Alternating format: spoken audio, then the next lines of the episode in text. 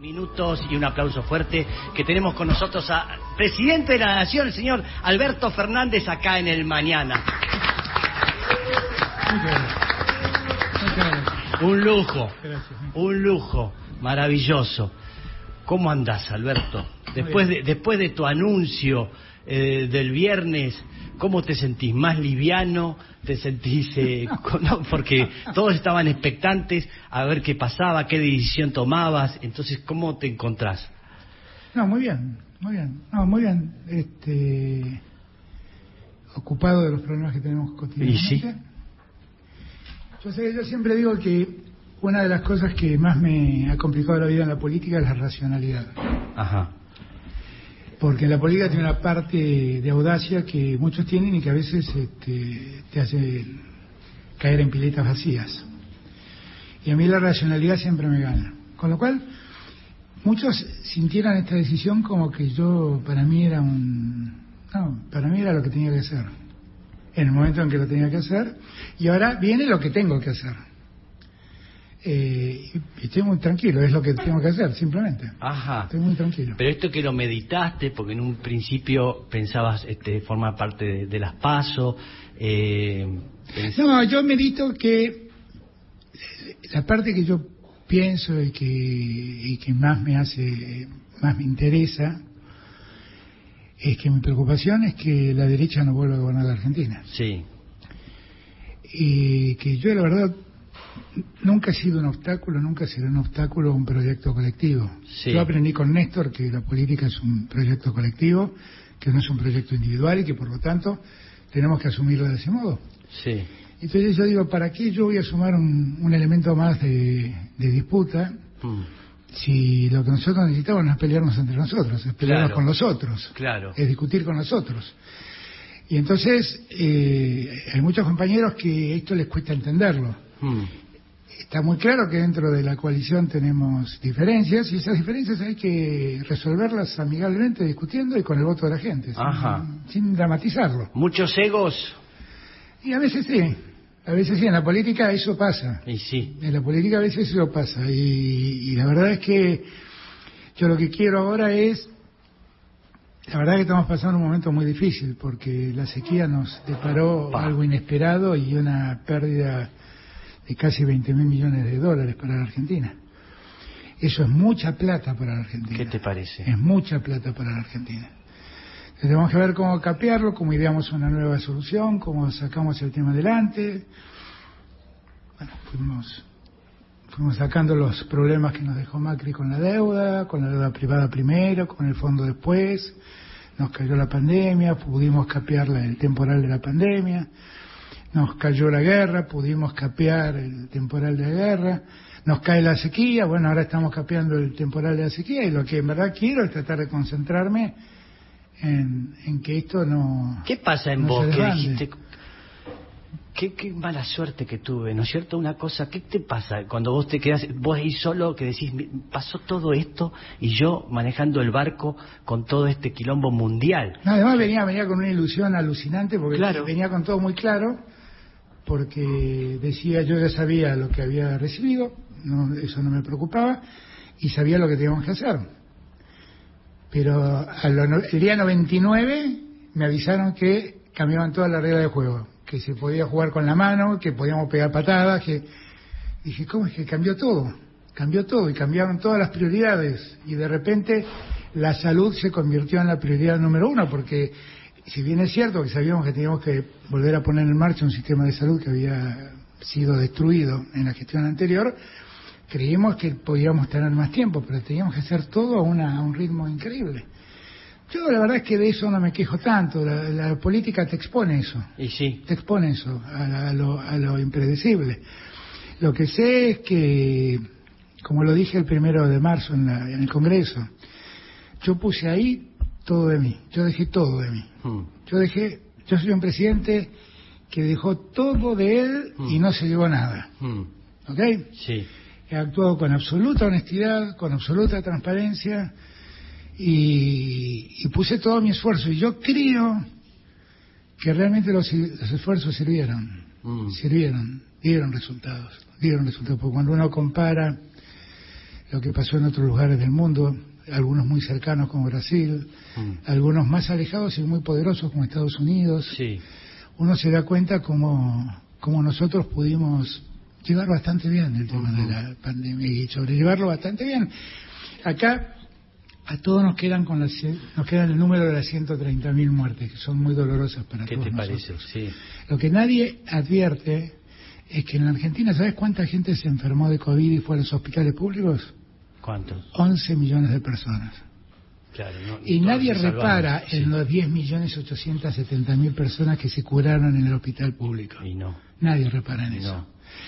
Entonces me parece que eh, hemos hemos llevado hemos llevado eso bien adelante. Sí. Hemos en el momento de la guerra, donde los precios internacionales de la energía se fueron al diablo, nosotros privilegiamos la producción y entonces tuvimos que pagar un precio más alto por la energía, pero, pero la producción continuó. Mm. Crecimos dos años consecutivos y sumar los dos años, 16 puntos sí. la economía. Ahora, es más difícil, digo, cuando uno le tiene que llegar a la sociedad, eh, esto de construir desde el digo, todo por las circunstancias, ¿no? Pero tener que construir desde contrafáctico, desde él, las muertes que hubiesen habido si no se hubiesen tomado las políticas que se tomaron, eh, lo que hubiese pasado si no se hubiese acordado con el FMI, o, lo que, o digo, si se hubiese recortado en gastos de producción por el precio de la energía. Es, más difícil llegarle a la sociedad cuando se es construye. la pregunta, sí, claro que es mucho más difícil. Es mucho más difícil. Es mucho más difícil porque es mucho más difícil mostrarle a la gente lo que no ocurrió que lo que ocurrió. Sí. eh, ocurrieron 130.000 muertes y la gente no ve que también ocurrió 10.870.000 vidas salvadas mm, sí. y la gente no ve todos los que se salvaron por la vacuna, no lo ve. Sí. La gente... Por ahí no lo ve ahora, ¿eh? Por ahí no lo ve ahora, pero... bueno, yo... ¿Sabes que eso me impresionó mucho? Porque en las redes y los mensajes de la gente después del video fueron realmente impactantes. A ver. Impactantes. Hubo uno que a mí me impresionó mucho. Eh, bueno, la pienso y me, uf, me emociona, pero una señora me dejó un mensaje que decía, mi mamá primero murió por el COVID, después murió mi papá por el COVID pero los dos murieron en una, cana, en una cama digna de un hospital público bien atendidos. Gracias, Alberto. Tremendo. Ah. Tremendo. Sí. Tremendo. Y me parecía que hay un momento en donde todos toman noción de, de lo que nos tocó. Claro. Volví a tocar a Paz porque me hace llorar. no, pero es verdad, es, es por eso yo, eso es lo que uno piensa, no ser presidente de la nación, empezar a, pensar en los millones de habitantes que tienen y los problemas que tiene cada uno de esos habitantes y de alguna manera vos te sentís responsable de todo. y, la, y, la, y la sociedad por este sistema presidencialista también te hace responsable de cosas que no son responsables. Claro. Que yo, yo hubiera querido que la guerra nunca existe, lo veo ahí a Lula que hablábamos la vez pasada de ver de qué modo nosotros como América Latina nos poníamos en marcha para ver de parar este tema de la guerra, porque nos lastima mucho a nosotros la guerra. Sí. Eh, y lo vi que Lula dijo que él también creía que Brasil tenía que involucrarse, me, me pone contento. Hmm. Eh, pero de repente encontrarte con la guerra sí. y, y encima una guerra que la gente no lo entiende porque parece tan lejana. Claro. Es ucranianos y rusos. ¿Qué tengo que ver con nada Que ver, sí. Pero repercute en tu país de un modo tremendo. Claro. Sí. Tremendo, tremendo. Y eso que vos decís, está muy buena la reflexión. Porque es muy difícil explicarle a la gente lo que, lo que conseguimos este, porque no ocurre. Sí. Porque no ocurre. Es muy difícil explicárselo. Claro. Vos hablabas alguna vez de esto de que no te gustaba construir narrativas o relatos, relatos decías en realidad. Em, ¿Crees que hubo un problema también de relato o de, o de ausencia de relato? ¿O cómo, cómo interpretas esto? No, yo, lo que, yo lo que creo que una sociedad que ve que el mundo se desmorona en una pandemia y es muy difícil de que, de que puedas entrarle con un mensaje optimista, porque de repente lo que todos vieron es que la solución era aislarse hmm. y, tomar distancia y, Y entonces es muy difícil que le entre a la gente eso, no, no, no, no, no es un problema de relato. Yo el relato lo detesto, quiero aclararlo, porque el relato eh, en política Mm. supone la construcción de un, de un, de un relato. Y un relato siempre tiene una parte de ficción. Mm, Y a mí no me gusta la ficción en la política, a mí me gusta discutir política. ¿No le gusta la, pasión, el creer o este, tener un ideal? eh, Pero yo tengo pasión, yo tengo ideales, claro que los tengo, los tengo y los tengo muy firmes. Y convocar esa pasión y ese ideal Eso. me parece maravilloso, Ah. pero no con, con medias verdades, no contando la verdad a medias, que eso es lo que hace el relato. Porque un relato, ¿dónde, ¿dónde aparece en esencia un relato? ¿En un cuento o en una novela? Mm. Esas son ficciones. Mm. Entonces vos allí le pones la cuota de, de lo que querés ponerle. Sí. Cuando eso aparece en la política, le pones la cuota de épica en donde ganás Sí. y te olvidás de las cosas que están mal. Las pones en cuota de esa par- parte y no la contás. Mm, Y eso no está bueno en la política. mm. Entonces uno tiene que hablar de todo esto, tiene que hablar de los problemas económicos que recibimos, tiene que hablar de los problemas económicos que tenemos, tiene que, pro- tiene que hablar de las dificultades que tenemos para lograr cosas que nosotros sabemos que la gente merece. Ajá. Tenemos que hablar de todo. Claro. El relato no cuenta eso. Ok, no decir que está todo bien, que lo vamos a sacar adelante, que de una manera fácil, va- no, No. contar todo como es. Contar todo, hablar todo. La pandemia te puso también, te cambió un poco el tono, que te Todo. enfrentó a esta situación y que tenés que empezar a hablar a la gente. Y de- todo, y todo cambió, todo cambió. Porque además teníamos que hablar de una cosa... Eh, mira, yo ni a, ni a mi peor enemigo le deseo gobernar una pandemia, una ¿Qué pandemia. te parece? Claro. ¿Sabes por qué? Porque la pandemia tiene una característica muy odiosa, que es que te enfrenta a un, amigo, a un enemigo invisible que ni siquiera sabes cómo combatirlo, porque no sabes, el tipo te ataca, no lo ves, no tenés el remedio, no tenés la cura, no tenés la vacuna, no tenés cómo combatirlo. Entonces, cuando, cuando apareció el 19 de marzo el primer caso en Argentina, lo primero que hice fue hablar con los amigos que tengo en Europa, con Pedro Sánchez, con Macron, con Conti en Italia en aquel momento, con Merkel.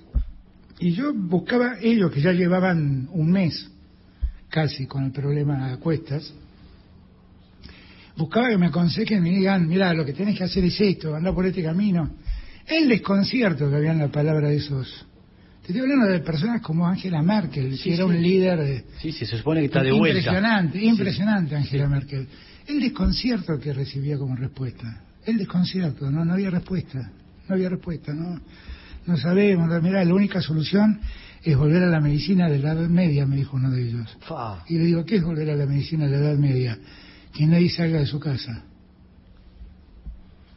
Que es terrible, es terrible. Entonces, ¿cómo, cu- ¿cuál es el ánimo de la persona en ese contexto? ¿Cuál es el ánimo del joven que se ve en esa situación y no puede verse con el otro, no puede guitarrear, no puede Sí. escucharte venir a tocar el piano con vos, cantar juntos, Sí. no puede hacer nada de esto? ¿Cuál es el ánimo del que tiene un comercio y lo tiene que cerrar? ¿Cuál es el ánimo del que tiene un restaurante y lo tiene que cerrar?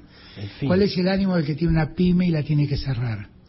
Es mortal, es mortal. Ya tres años, digo, del arranque de la pandemia, ¿cómo eh, evalúas el ánimo de la gente? ¿Cómo, qué, qué ves en la bueno, calle creo hoy? que eso, creo que eso marcó mucho Sí. el ánimo de la gente, no acá, Al mundo. en todo el mundo. Sí. Y que justamente, como la gente tiene la tendencia a pensar que esas cosas ocurren por el sistema instalado, Sí, nacen, crecen los antisistemas. sí. Entonces aparece la derecha. Hoy explicando- acá. Claro, o Vox en España, Sí. o Le Pen en Francia, eh, o el que compitió con, con Boric en, en Chile, que Sí. es casi un neonazi. eh, Gast. o el, o el que estuvo el que, com- Sí. el que compitió con Petro o Bolsonaro que sacó Sí, el Hernández. 49% de los votos Total. Claro. Bolsonaro una- antes de eso incluso. claro hay, hay una hay una parte de la sociedad que empieza a descreer del sistema y empieza a creer en voces que son voces que le prometen una salida rápida, fácil, que lo único que hablan es de la casta, la casta, la ¿cuál es la casta? Mm, La casta en la Argentina son los que cobran 25 mil dólares una- para dar una conferencia, ¿eh? mm, Sí. no los que van a laburar todos los días. mm. No yo que vivo de un sueldo de presidente. La casta es eso. Que no mientan más. Mm. Y además, los que, los que protestan contra la casta y contra la democracia son los que más denigran la democracia. Quieren llegar al poder por la vía democrática para después negar la democracia. Y te dicen, nosotros somos el antisistema y son los que más defienden el sistema. ¿Quién defiende el poder financiero más que mi ley en la Argentina? ¿O que, o que cambiemos? ¿Quién lo defiende? Por favor, entonces, eh, yo creo que ese es el debate que francamente debemos darnos en la Argentina. Qué miedo, ¿no es cierto? Porque ahí aparece el poder económico, ¿no? sí, claro. aparece fuertemente. Bueno, esta semana apareció el poder económico con, digo, ahora vimos un pedido de disculpas de una financiera, este. Bueno, por lo menos se disculpan ahora. Sí, pero por haber generado el rumor de una de una devaluación y eso generó una corrida. Sí, claro, claro, claro. Por lo menos se disculpan ahora. Antes ni se disculpaban.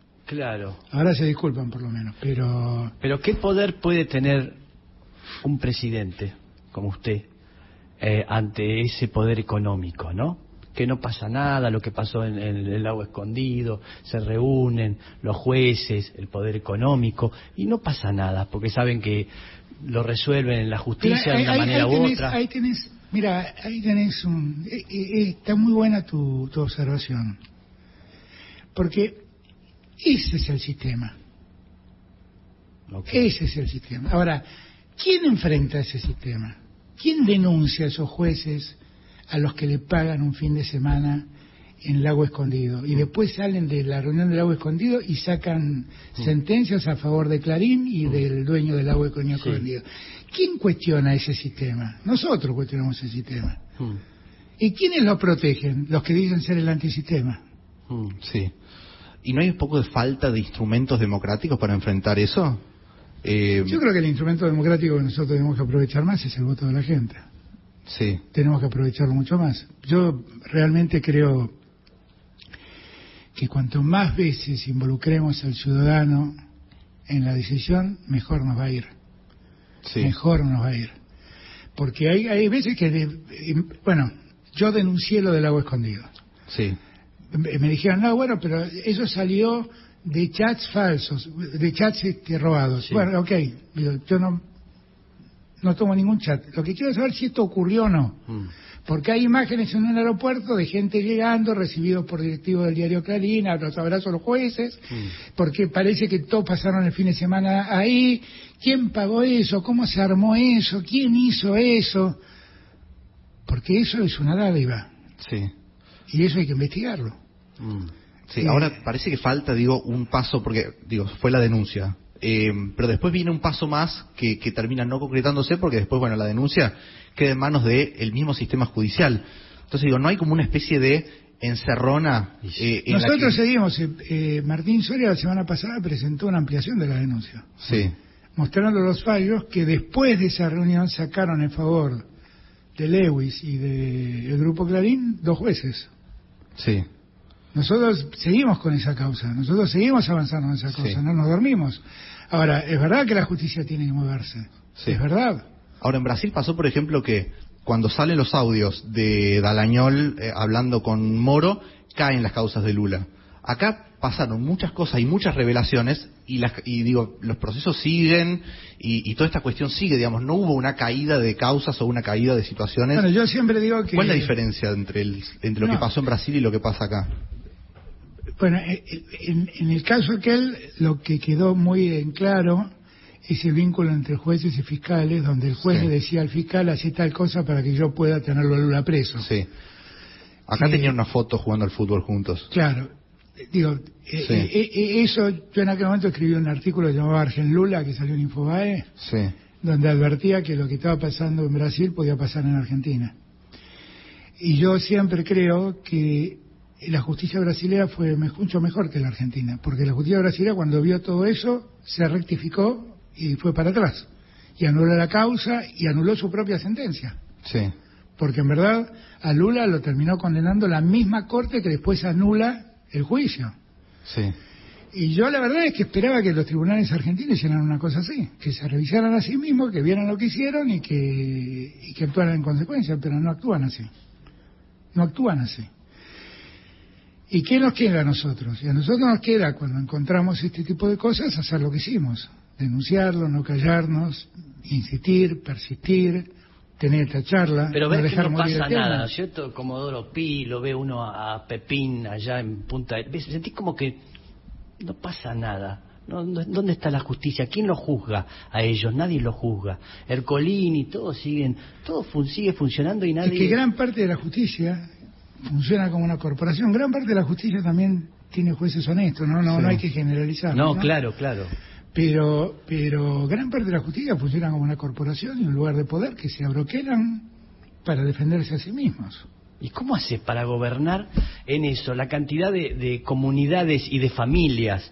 La familia eh, de los empresarios, la familia de los jueces, la familia policial. la fam- Hay familias que están eh, enquistadas hace años, que están así. Te estoy hablando de los que hacen las cosas mal, ¿no? Por supuesto que hay un montón de gente que hace las cosas bien. Pero ¿cómo haces para gobernar ante esa situación que vos ves que no podés no se puede modificar porque ustedes están, dice, son cuatro años, están de- paso, administran cuatro años, pero nosotros estamos toda la vida acá, nos quedamos siempre, así que van a hacer las cosas como Es nosotros que, decimos. habría, es que habría que hacer realmente, si, si las cosas funcionaran como, como deben funcionar en la política argentina, habría que hacer un pacto democrático que nos permitiera revisar estas cosas y, y decir, bueno, a ver, terminemos con esto. Terminemos con esto. A ver, veamos cómo es el sistema de selección de los jueces. Veamos que los jueces, por ejemplo, tengan la obligación de, de revalidar su título de juez periódicamente Mm. cada 5 o 10 años. Eh, veamos de ver, eh, veamos, veamos cómo, Pero vos de verdad lo sentís con una mano en el corazón, sentís que eso se puede no, no, Ah, porque hay una parte, hay una parte del sistema político argentino que responde a ese poder. Total. Es eso, hay, hay, eh, hay una parte del sistema político argentino que responde al establishment, Mm. ¿Eh? al sistema establecido, para Sí. hablar en español, Sí, ¿eh? sí. para el sistema establecido. Y ese sistema, altamente conservador, no quiere que nada cambie. Quieren seguir yendo los fines de semana al lago escondido con los jueces y arreglar las causas en el lago escondido, no sentado en el banquillo de los acusados en un tribunal. Eso es lo que no quieren. Mm. Eso es lo que no quieren. Y, y cuesta mucho eso. Y el que te habla, te aviso, es hijo de un juez. Pero yo me acuerdo lo que era ser el hijo del juez en este barrio, ¿eh? En este barrio yo era el hijo del juez. Sí. Y vivíamos en una casa alquilada en el Pidio González y Terrada en el año 76, cuando a mi padre lo dejan cesante los militares Mm. después de 40 años de justicia, ¿eh? porque no es que lo había entrado con, con Perón a la justicia, después de 40 años de justicia lo dejan cesante, eh, mi padre tenía, vivíamos en una casa alquilada y mi padre tenía un Cadillac modelo 49, Mm. ¿ok? Sí, Y el orgullo que teníamos era que éramos el hijo del juez. claro. Y, el- y el- y el- y todo el barrio nos respetaba porque era el juez. ¿Ok? Sí. Ahora anda a buscar un juez que viva así. No, no existe. ¿eh? Un respeto, sí. Viven en barrios cerrados con autos importados, Mm. ¿ok? Entonces, eh, hay que recomponer, porque yo... yo ¿Cómo se hace? Eso es terrible. ¿Cómo yo, se yo, puede? yo, yo quiero volver a esa justicia, quiero volver a esa justicia, Hmm. a esa justicia, donde los jueces eran gente muy, muy eh, ponderada, muy respetada, Mm. muy respetada. Claro que sí. Mi- Ser hijo del médico, lo mismo, Claro, ¿no es cierto? claro. Eh, era importante. Él es hijo del médico. Sí. Eh, de Carlos Paz. ¿eh? Se presentó como intendente de Carlos Paz. eh, por el frente de todo. Sí. Eh, por supuesto lo aplastaron. Yo quería preguntarle que, eh, digo, porque hay una parte, hablamos del poder eh, judicial, eh, hay algunas cuestiones en cuanto al, lo- al cómo se ha manejado la coalición que eh, dan a entender que por lo menos no hubo, por lo menos claridad a la hora de que se defina la dinámica de poder dentro del frente de todos. Eh, digo, en casos clave como el FMI, como algunos otros puntos, eh, que a mí me llama la atención de si eso o no quedó claro cuando se eh, armó el frente o, o no, no estuvo eh, del todo charlada cuál iba a ser la distribución y el programa sobre todo de gobierno, pero porque hubo eh, desacuerdos en puntos claves que se sabía que se tenían que afrontar, como ese o como algunos otros, como la política económica. Mira, la verdad es que del frente me interesa más hablar para, para adelante que para atrás, sinceramente. Tío. Pues eso ya pasó y en todo caso lo que tenemos que ver es cómo no nos vuelve a pasar. Sí. ¿Y yo lo único que te puedo decir es que la impresión personal que yo tengo es que eso pasó porque algunos tomaron como bandera un problema que tenemos que resolver. esta, esta historia de por qué le pagaste al fondo. Bueno, porque si no le pago al fondo, China me cortaba el swap. Así, para hablar claramente. Sí, sí, sí, sí. Porque piensan que China todavía es comunista y reacciona como un país comunista. Claro. ¿Y por qué no arreglaste con, con este Putin que Putin te ayude? Porque el primero que me felicitó por el acuerdo con el fondo fue Putin. Vivir en un mundo en default con el fondo es una es una cosa inimaginable. Es como decir, este, me voy de la liga de fútbol y me voy, me quedo solo en el barrio jugando con los amigos. Hmm. Es lo mismo. Es lo mismo. Pero ¿cómo se hace para, por ejemplo, ahora a futuro evitar ese tipo de... No, creo que aprendemos, creo que tenemos que aprender, tenemos que aprender de nuestras propias experiencias. ¿Se tiene que charlar, por ejemplo, un programa antes de eh, constituir eh, una coalición electoral? No, no estamos en desacuerdo. Vos pensás que algunos de nosotros creemos que, que en verdad tenemos que mantener un sistema de concentración del ingreso como el que existe hoy. No, no, no mm. creemos en eso. Todos creemos que hay que distribuir el ingreso de otro modo. Pasa que algunos piensan que la distribución del ingreso solo se da en el salario. Cuando vos decís esto, ya estás en un problema. Porque hay un porcentaje muy alto de gente que vive fuera de la formalidad. Sí. Entonces, esa, ¿cómo arreglo el problema de esa gente? Eh, cuando vos te pones a mirar, aquí ya más distribución del ingreso. A ver cómo se reparten las ganancias los empresarios con los trabajadores, o a ver cómo se distribuye el ingreso del Estado en todo el país. Eh, yo creo que haber sido el gobierno que más distribuyó el ingreso en la Argentina. O sea, no, me, no, me gusta eh, dar datos que, por ahí molestan al oído porque son números. Mm. Pero si uno mira los últimos 10 años previos, los 10 años previos a nuestra llegada al gobierno, la inversión social era el 0,4% del PBI. Hoy es 1,1%. O sea, tres veces eso. ¿Sabes cómo se llama eso? Distribución del ingreso. Cuando vos mirás y te das cuenta que, Macri intervino una obra universitaria, en una universidad y arregló un edificio. Y nosotros tenemos 167. ¿Sabes cómo se llama eso? Distribución del ingreso. Cuando yo creo el edificio de la universidad en Tierra del Fuego y el edificio de farmacia y bioquímica en, en Posadas, ¿sabemos se llama eso? Distribución del ingreso. Cuando entrego viviendas, 100.000 viviendas, y parte de esas viviendas las entrego en el, en el impenetrable de Chaco, ¿sabemos cómo se llama eso? Distribución del ingreso.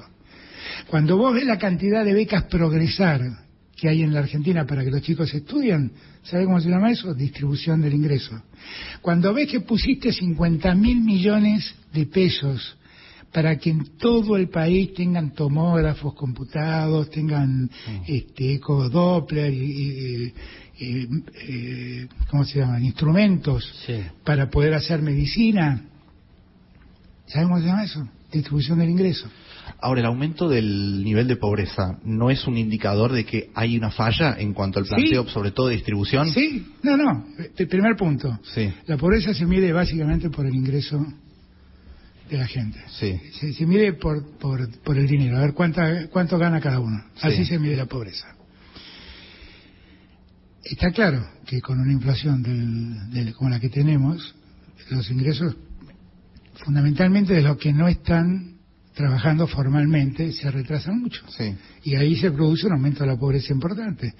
Los que trabajan, eh, los que tienen, tienen empleo registrado formalmente, ellos van caminando al lado de la inflación, ellos no pierden con la inflación. Porque, de hecho, ¿sabes cuántas paritarias tenemos abiertas en este momento? 102 negociaciones paritarias. Sí. Entonces, ahí, ahí, hay un sistema de corrección. Donde no lo hay es en la informalidad. Y la informalidad es mucha. Y yo soy consciente de eso. ¿eh? Y tenemos que trabajar en eso. Tenemos que trabajar de dos modos. Para que parte de esa gente ingrese a la formalidad, también parte de esa gente difícilmente pueda ingresar a la formalidad, porque las nuevas tecnologías y demás los están dejando muy al margen. Por lo tanto, ha nacido una economía que se llama la economía popular, y la economía popular hay que reglamentarla, hay que reconocerla en el Estado, reglamentarla para que funcione. Y para que puedan gran parte de esos trabajadores recibir beneficios que hoy no reciben, porque están como al margen del sistema. Sí. ¿No? Ese es un trabajo, es un trabajo muy arduo, cuando lo que acá nadie tiene en cuenta es que Macri nos dejó 55 puntos de, de, de 55 puntos de desocupación y 36 puntos de pobreza. 55 de inflación. 55 de inflación y, y, 36 puntos de pobreza. Sí. Entonces, vos decís, bueno, pero ahora tenés casi 100. Sí. Sí, es y, verdad. y 39 de pobreza. ¿Ok? Sí. Y 40 puntos de pobre, más o menos. Sí. ¿Ok? La verdad es que si vos tenés en consideración que en el medio te comiste una pan, te comiste lo que te dejó Macri, Sí. una pandemia, una guerra y una sequía, esos cuatro puntos eh, se explican eh, se explican bastante. Total. ¿ok? Se explican bastante. Porque los 36 puntos de Macri eran... eh, Macri recibió un país sin deuda, Mm. con un déficit fiscal de menos del 3%, eh, con una economía que funcionaba, que querés con una inflación de 25 puntos. Mm. Digo, no, no tiene comparación, no tiene comparación. Eh, igual hay que trabajar para que la pobreza baje, porque 40 puntos de inflación es un montonazo, ¿no? Sí, de, de perdón, pobreza. de- de pobreza Sí. es un montonazo. Mm. Yo te decía lo de la inflación, porque vos también la inflación la podés calcular, es mucho, en Argentina es mucho, pero hay que acordarse que partiste de un piso de 55 puntos. Sí. Sí. Con lo cual nosotros multiplicamos la pobreza por dos, la pobreza, la inflación por dos, Sí. Sí, otros países la, la multiplicaron por 8. por seis, nueve, por sí. ocho, qué Sí, sé sí. yo. Y, y- y el futuro, vos que estás trabajando para el futuro, ¿no es cierto? Vaca muerta, eh, todas las cosas que, lo- lo- lo- lo- las riquezas nuestras que nos van a colocar en otra situación, en esta época de guerra nos van a precisar, van a precisar de todo lo que nosotros producimos, eh, el mundo. ¿Cómo ves el futuro? No, yo creo que la Argentina tiene un futuro extraordinario, extraordinario, que tiene que pasar este cuello de botella. Este cuello de botella, ¿por qué se produce? Porque la Argentina, el primer trimestre, la actividad industrial fue la más alta de los últimos cinco años. La Argentina produce a un ritmo impresionante y en algún momento para producir necesita comprar insumos, y necesita Sí. dólares. Si los dólares no entran, tiene un problema. Hmm. Si te dejaron entrar 20 mil millones de dólares, tenés un problemón. Sí. Entonces, la Argentina ese problema, ¿sabes cuándo lo va a resolver? Cuando podamos exportar el gas de vaca muerta. Porque ahí nos van a entrar dólares ¿Cuándo va a ser eso? en cuanto podamos construir las plantas de licuefacción, que yo calculo van a ser dos, tres años vistas para adelante. Ajá. Pero nosotros ahora, ahora ya, con el gasoducto Néstor Kirchner, nos ahorramos alrededor de 3 mil millones de dólares de importaciones de gas que antes teníamos que hacer para poder 20 de junio está planificado el- la terminación. Entre el ¿no? 20 de junio y el 9 de julio, uno de los dos días. Dos fechas patrias. Dos fechas Y patrias. sí. Dos fechas patrias. Pero yo creo que la Argentina ahí tiene una gran oportunidad. Tiene una gran oportunidad con el cobre. Chile es de los primeros productores de cobre del mundo. No sé si el primero, inclusive. Saca el cobre de la misma cordillera que tenemos nosotros, pero nosotros, por razones que desconozco, Hmm. nunca nos dedicamos a buscar el cobre de este lado de la cordillera. Claro. Ahora está empezando.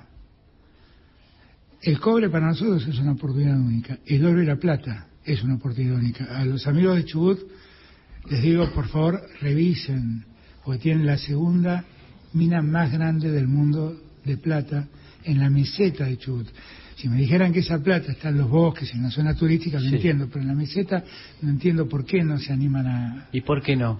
porque los defensores del medio ambiente dicen Ah, que, que eso no lo quieren. Yo lo- eso lo entiendo si eso ocurriera en la zona boscosa, en los Andes. Sí. Está en el medio de la meseta, No la meseta es un nadie. desierto. Sí. La meseta es un desierto. Deberíamos poder buscar un modo de explotación segura, no contaminante, de, esa, de esa plata. Tenemos el litio. El litio. Pa. Somos los cuartos productores de litio del mundo. Tenemos con Brasil, con Bolivia, con Chile y Argentina el 66% del litio del mundo. Es la energía del mundo, Hmm. del futuro. Total.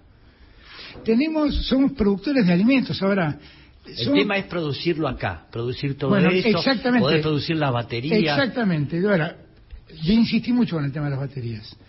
YPF tiene una empresa llamada Itec que ya ha hecho un desarrollo para producir las baterías en Argentina. Bien. Porque lo que quiero es poder exportar baterías, no exportar el material crudo. Ya, Sí. por lo pronto, hay empresas que están haciendo lo que se llama el, el carbonato de litio, que es con lo que se hace la batería. Sí. No el litio bruto, sino el carbonato. Ya Sí. lo están produciendo en Argentina. Ahora quiero que ese carbonato de litio se convierta en baterías hechas en Argentina. Bien. Y, y Techo está trabajando mucho en eso. Y creo que vamos por el camino correcto. Eh, yo te decía, en los alimentos, nosotros somos grandes productores de alimentos. Lo que pasa es que nosotros lo que exportamos son granos, y lo que yo quiero, los granos son alimentos para los animales. Mm. Sirven para engordar cerdos, sirven para Sí. engordar aves o sirven para engordar vacas. Sí. Yo lo que quiero es hacer eh, que esos alimentos sean alimentos para seres humanos. Por eso insisto tanto que el Congreso trate la ley de agro bioindustrial, para que todos esos alimentos se conviertan en alimentos para los humanos. No es lo mismo mandar el grano del trigo que mandar la harina. Claro. No es lo mismo mandar el girasol que mandar aceite. Mm. No es lo mismo. No es lo mismo. Es mucho más lo que terminás Sí. cobrando. No es lo mismo mandar grano de maíz que el maíz comido por un pollo que lo faenás y lo vendés y te cuesta muchísimo más. Mm. No es lo mismo. Eh, Y ese sistema tiene que modificarse. Y tiene que modificarse, Modificarse claro que porque que normalmente modificarse. entran las empresas extranjeras, eh, entra el mundo extranjero y donde... no, y porque el mundo de las cerealeras no les conviene eso. Claro, claro. porque porque en, el- en- en la idea de la distribución internacional del trabajo, a la Argentina le tocó ser el granero del mundo. Claro. Entonces tiene que exportar granos. Pero lo que nosotros queremos, debemos es exportar alimentos para seres humanos. Y la Argentina además tiene, es eh, una de las cosas que, por ejemplo, hemos logrado en Argentina, eh, el desarrollo científico y tecnológico. Yo le presté mucha atención todos estos años y puse todo lo que tenía que poner por el desarrollo científico y tecnológico.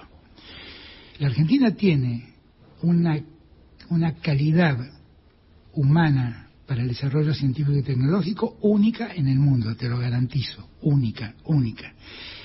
Yo, con mucho esfuerzo fiscal, hemos logrado que los becarios del CONICET hoy en día, en términos reales, hayan recuperado el salario que tenían en el 2015. Bien. Porque en los años del macrismo cayó el 28% Mm. el ingreso de los Mm. de nuestros científicos. Ahora van a decir, bueno, pero eh, la ciencia, la ciencia. Mira, la ciencia nos está permitiendo que en breve tengamos la vacuna del COVID hecha en Argentina. Y vamos a decir, ¿para qué te sirve la, COVID, la vacuna del COVID hecha en Argentina si ya se hace en todo el mundo, ya hay vacunas para lo que quieras? Mira lo que está pasando en India. Mm. Apareció una nueva variante de COVID Sí. con una velocidad de contagio alucinante. Si yo hoy tengo que volver a salir a buscar vacunas, otra vez entro a gastar dinero, a Sí. perder dólares. Si lo hacen los argentinos. A ser juzgado de miles de cosas, todo lo que pasó con las vacunas, la locura. eh, eso, eso, yo, eso, eso, eso yo no lo cuento nunca, pero lo, lo que fue la negociación, yo hablando con los presidentes de los laboratorios para que me vendan vacunas. Y la Argentina fue de los países que primero vacunó en el mundo. Nosotros empezamos a vacunar el veintitantos de diciembre Sí. del 2020. Fuimos los primeros en el mundo a empezar a vacunar. Mm, sí. Y, y conseguimos vacunas de gran calidad y que, bueno, rindieron mucho, sirvieron mucho, Mm. sirvieron mucho. Qué miedo, ¿no? Porque eh, eso, ¿no? Lo que está pasando en India, uno no sabe realmente dónde está. Piensa que ya pasó la pandemia y ya fue. Es que no lo sé, nadie lo sabe. Y, y todos te advierten en la Organización en la Organización Mundial de la Salud ponen a la Argentina como un ejemplo de buen tratamiento de la pandemia. Ajá. Y todos te dicen no sabemos cuándo va a aparecer otra. Todos te dicen lo mismo. Fa. Y lees el otro día, está en los diarios, ¿eh? no, no, no, yo lo vi en los diarios, lo que está pasando en India, que aparece una variante de la Omicron y está contagiando de 15.000 personas diarias. Mm. Entonces, eh... ¿qué pasa? ¿Queda en la nada eso de que se inició en China, hubo un error, una cosa, nunca se entendió bien qué es lo que pasó, que dio inicio a todo esto, pero no no no es juzgado mundialmente esto, no, no hay un cuidado porque también pasa esto de, de, la gente no creer más en la política y la derecha es que no me nos cuidaron no nos cuidaron, entonces no creemos más en los políticos, no creemos más en nada. Es que ahí hay múltiples, múltiples razones, desde los que dicen que es un virus de laboratorio, hasta los que dicen que es producto de que en algunos lugares de China se comen animales como murciélagos y que un virus que en un murciélago, se mete en un humano y a partir de allí explota. Fomentó mucho el racismo también, en en Estados Unidos fomentó mucho el racismo eso contra la comunidad china. Ah, sí, claro. Bueno, fue lo mismo que cuando fue el 9-11, ¿no? El, atentado contra la Torre Gemela, que todos se volvieron contra los musulmanes. Hmm. Una reacción absurda, claramente, ¿no? ¿Cuál va a ser tu rol en este proceso electoral que se viene? Ya anunciaste que eh, declinabas tu candidatura, pero ¿cuál es el rol? ¿Vas a eh, apoyar a algunos candidatos? ¿Vas a permanecer como una especie de, digo, de árbitro por encima de la contienda para yo tengo la impresión, Yo tengo la impresión que hay dos miradas en el frente que por momentos se chocan y que lo mejor es que eso lo resuelva la gente. que por lo tanto haya un espacio que proponga un candidato, que haya otro espacio que proponga otro candidato, y si hay un tercero, un cuarto espacio, que vayan y que eso lo zanje la gente. Yo tengo una mirada, yo tengo una mirada y quiero representar parte de esa mirada que hay en el frente. Y lo que sí, me voy a concentrar en, gobernar porque lo que hace falta es que sobrellevemos el mejor modo posible todo lo que nos está pasando. Pero. Pero. ¿Vos tenés un favorito? Yo creo que nosotros tenemos varios buenos candidatos que pueden representar. Pero vos tenés un favorito, sí. Bueno, Agustín Rossi dijo que lo, lo, lo que lo animaste, que lo animaste claro, Claro que sí, claro que sí. Rossi es un, Rossi es un dirigente espectacular, mm. espectacular. Scioli. es un gran dirigente también, y él también puede ser. Guado de Victoria, Victoria Torosa Paz también puede ser. Guado puede ser del otro espacio, puede estar representando el otro espacio, a lo que tiene una mirada distinta aún. Sí. ¿Y Cristina? Si quiere ser, puede serlo. zanjaría un poco la cuestión de la, de la discusión interna si fuera Cristina. Digo, uno de los consensos del, de esa mesa, digo que no volvió a haber una nueva convocatoria para la mesa política del Frente de Todos, era que se iba a armar como una comisión para convencer a Cristina de que decline su decisión de no presentarse. Yo lo que quiera hacer Cristina lo resuelve Cristina, no voy a opinar sobre eso, sinceramente, no, no voy a opinar. Eso es un problema de Cristina, si Cristina se quiere presentar, que se presente, qué sé yo no, tengo ningún problema, tiene muchos méritos para poder querer presentarse, tiene muchas razones. Eh, y ahora digo, para el proceso este electoral que, que se viene, vos decías, bueno, hay muchos candidatos, hay muchas... preguntamos Massa. Ah, sí, bueno. Y bueno, y Sergio también, si él tiene vocación de presentarse, puede presentarse, qué sé yo. Yo, yo la verdad lo que, yo no, si yo digo que hay que democratizar es porque creo que ya no debe haber nadie que señale un candidato. ¿Le faltó democracia al peronismo, democracia interna al peronismo? Sí, sí. ¿Y en qué lo ves a eso? En todo, en que las listas no se arman teniendo... En que en, en el 2021 más de 90 listas quedaron fuera de competencia por una decisión política. Claro que le faltó. Ahora, te pregunto, ¿tu designación como presidente no fue parte de esa falta de democracia? Sí, Sí, también fue el resultado de una enorme crisis sí. que nos tenía todos divididos. Sí, sí, sí. Y yo no, yo no quiero prolongarla. Por eso cuando vos me preguntás quién es tu favorito, ¿qué importa quién es mi favorito? Sí. ¿Qué importa quién es mi favorito? Yo lo que quiero es que la gente lo elija. Y si la gente elige a Cristina, saludo uno, saludo dos, es Cristina. Mm. Y si la gente elige a Scioli, saludo uno, saludo dos, y elige a Rossi, saludo uno, saludo dos. Mm. Punto. No, no, no. Terminemos. ¿Desde cuándo el peronismo le trae un dolor de cabeza, de cabeza que la gente opine? ¿Qué es esto? Sí. ¿Qué es esto? Fa, y también te tocó el atentado a Cristina. Todo. Todo, te pasó. Todo. Todo. y también tuviste un hijo. Sí, eso es lo más lindo. Es hermoso, pero digo, en la cabeza tuyo todo lo que pasa y además de decidir tener un hijo, traer un hijo a, a- a este mundo, eh, tantas cosas, parece, es una película, hay que hacer una película de Alberto. Sí, Sí, claro. Y sí, ¿sabes qué? ¿Eh? ¿Quién, quién te gustaría que sea el actor que te represente? Por, por- de los que admiro, ¿Qué- Sí, claro. Robert De Niro. Robert De- Ah, mierda. Ah. Bueno, bueno, bueno, qué sé yo. De acá. Me la tiraste así, qué sé yo. No, está bien, está bien, ya que está bien, ¿qué hay que elegir. ¿Y de acá? así. Eh, de acá, de acá, a ver, acá me cuesta un poco más. Grandinetti. Mex, Mex. Vos acá tenés que decir, si mi nombre fuera una solución, ¿eh? Si mi nombre fuera una solución, totalmente.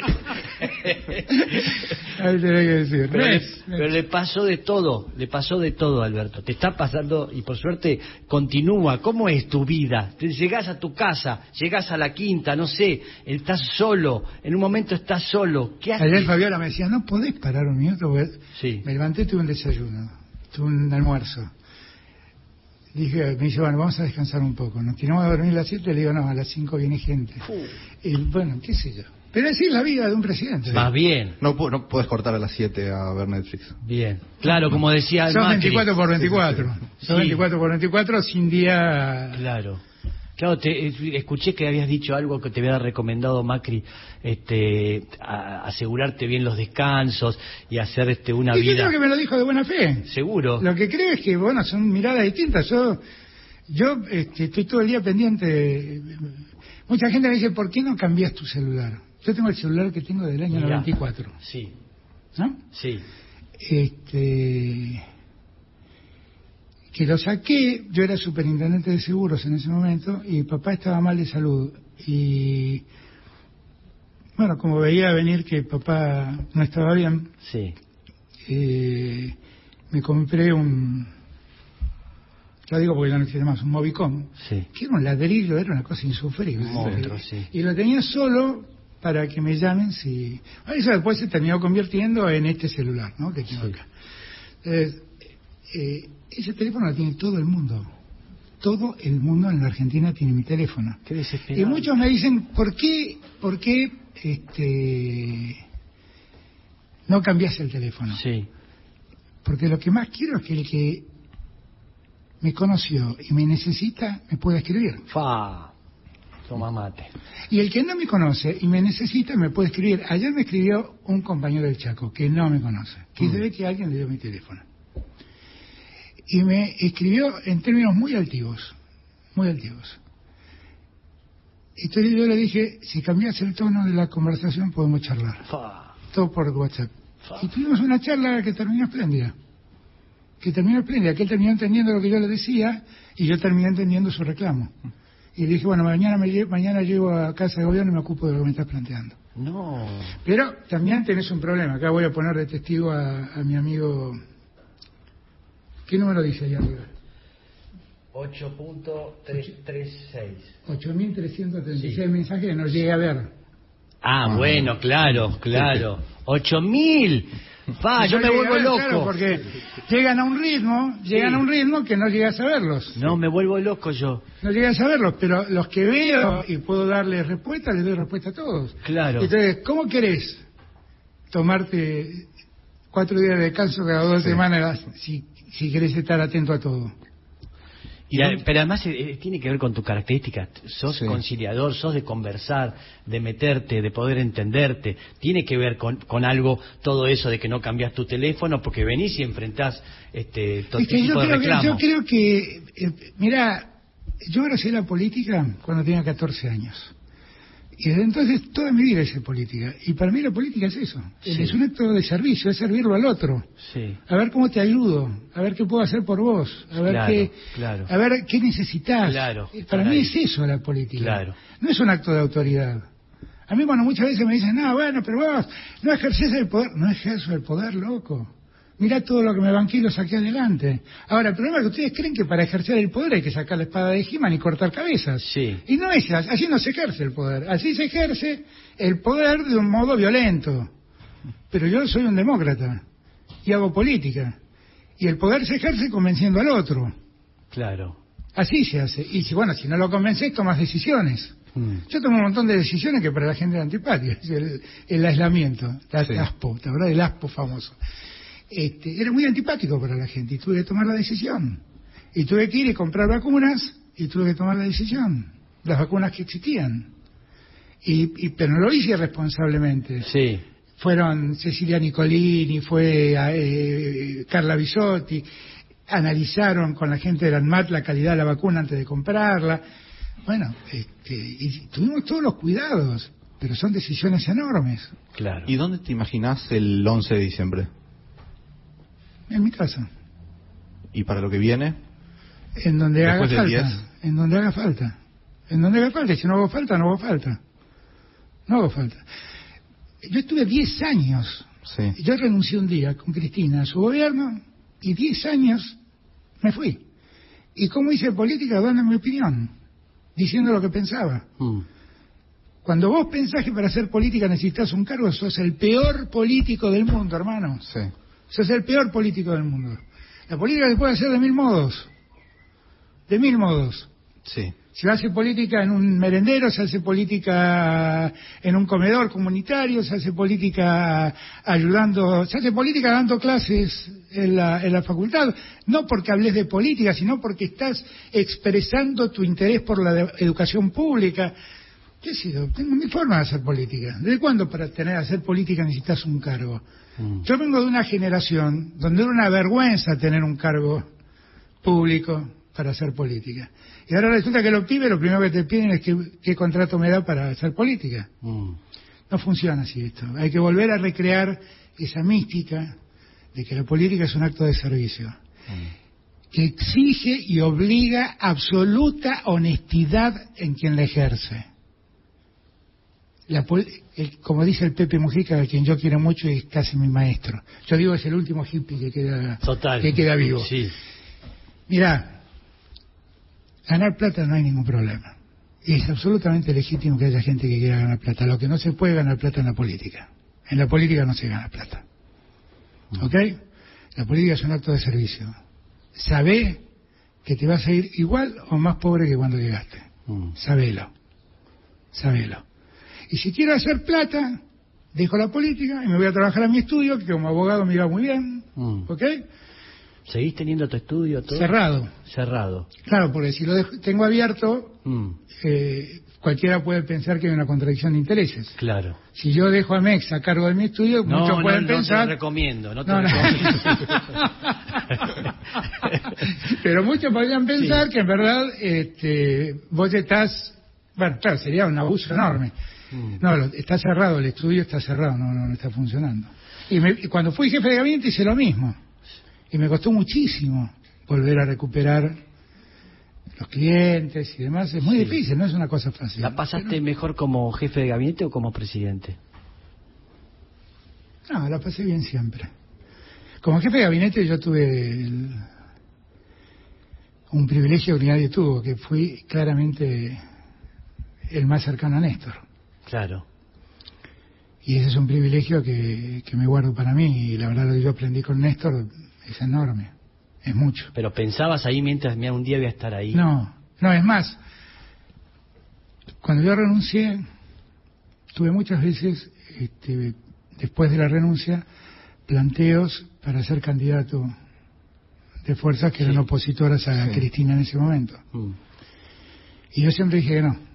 Pues yo, no, yo soy peronista y no, no era opositor a Cristina. Era alguien que en todo caso no coincidía en un 100% con Cristina Mm. pero no era opositor a Cristina.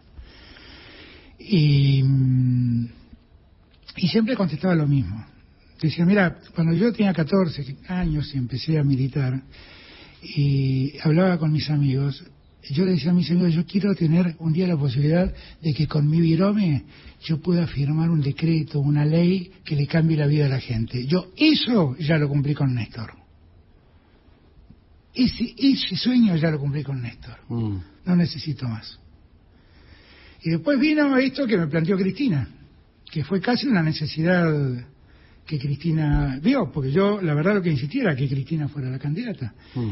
Y Cristina me dice, mira, yo no voy a, a mí se me hacer muy difícil, yo no sé, no, no voy a, no voy a poder llegar, este, si llego no me van a dejar gobernar, vos has construido esta unidad con todos, a vos, a vos hablas con todos, a vos todos te, te respetan y bueno, si te pido, hacerte cargo. Y, bueno, esa fue exactamente la razón. Mm. Y bueno, con cierto deber militante dije, bueno, ok. Eh, pero yo inclusive estaba como incómodo con esa situación, porque yo había convocado a todos a la unidad y yo me había excluido de ser candidato. muchos me decían el candidato debe ser vos, yo decía no, no, no, porque lo que yo sentía era que, che, hacete socio del club para mm. que yo sea el presidente del club. Y yo no era lo que estaba buscando, mm. no era lo que estaba buscando. Pero a veces uno quiere, el hombre propone y Dios dispone, diría mi abuela, mm. y así terminaron las cosas. Y, y bueno. Y acá estamos. Acá estamos. Sí. Acá estamos con Mex. Acá, en este, en el barrio, de pequeño. Este, me estaba pensando, ¿alguna vez actuaste en un, en un acto de colegio? ¿Te hicieron actuar? Sí. ¿De qué hiciste? Fui granadero de San Martín, ¿me acuerdo? Granadero. Y después fui Juan de Garay. ¿Juan de Garay fue? ¿Fuiste Juan de Garay? Fui Juan de Garay en la Fundación de Buenos Aires, sí. ¿Y te recordás...? Eh, era ridículo, está claro, era una cosa ridícula, con un bombachudo, una cosa horrible. ¿Quién, tu madre? sí, mi, mi vieja hacía eso. Y también actué una vez de payaso. ¿De payaso? Sí, tengo una foto por ahí de disfrazado ¿En un acto también era? En un acto del colegio. ¿Y? Un papelón, ¿qué No sé, yo no miro hacia la distancia y digo, qué vergüenza. Bueno, pero éramos chiquitos, éramos inimputables y no entendíamos lo que hacíamos. Y otro, otro con respecto al barrio, eh, ¿dónde, ¿dónde diste tu primer beso? Si te acordás de esa primera señorita. Sí, me acuerdo perfectamente, pero voy a dar pocos detalles porque un hombre no tiene memoria. Ah, ah tan complicado, pasó mucho. Sí, pasó mucho, pero qué sé yo, que es de la vida de la señora a esta altura, no la quiero complicar. Ah. Este, pero fue en el barrio de Montserrat. De Montserrat, ah, no, no por acá. Ajá, ahí fue el primer, mira qué maravilloso, ¿qué edad tenías? 15 años. 15 años tu primer beso, bien, divino, ¿eh? Muchas fiestas, muchas cosas. Vamos a, despedirlo con un aplauso a, Alberto. ¿eh? Fue un lujo tenerte acá. Gracias a ustedes por invitarme. ¿eh? Te vamos a invitar más seguido, ¿sí? Tenés que venir a un FA. Tenés que venir a un FA, presenciar un FA que es tan, que es tan hermoso. Igual toco, canto, canto la. Cántanla. Ahí está. Es bueno saberlo, ¿sí? Ahí está el la, ¿eh? Es lo único que te puedo brindar. Algún día vamos a juntarnos y vamos a hacer música. Dale, hagámoslo, hagámoslo. ¿eh? Vamos a tocar, vamos a hacer un montón de cosas, pero muchísimo. Gracias, muchísimas gracias, por estar acá. Gracias, te lo ¿eh? disfruté mucho. Bien, y a la gente le decimos hasta mañana, ¿no? A las nueve de la mañana nos reencontramos en esto que responde al nombre del mañana. También estamos saliendo por AM Nacional, a todos los radio escucha de AM, todos un abrazo y un beso y nos vemos mañana. ¿Qué hacemos? ¿Una foto? Y a todos los que nos están viendo por esto de FA, ¿sí? Se tiene que suscribir. Ahora, nos tiene ah, que, nos tiene que ayudar porque vamos a armar una comunidad de ah, esto de FA para generar un montón de cosas, así que... ¿Y dónde me tengo que suscribir en YouTube? Ahora le explicamos cómo hacer, ¿eh? De eh, cuánto dinero tiene que dejar, todo, ¿sí? No se va de acá, ¿eh? Hasta que eso. ¿Vieron cuando yo hablaba de que uno salía empobrecido como presidente? me refería a esto. Ahí está. Me refería a esto. Bien. Un aplauso. Gracias. Hasta mañana.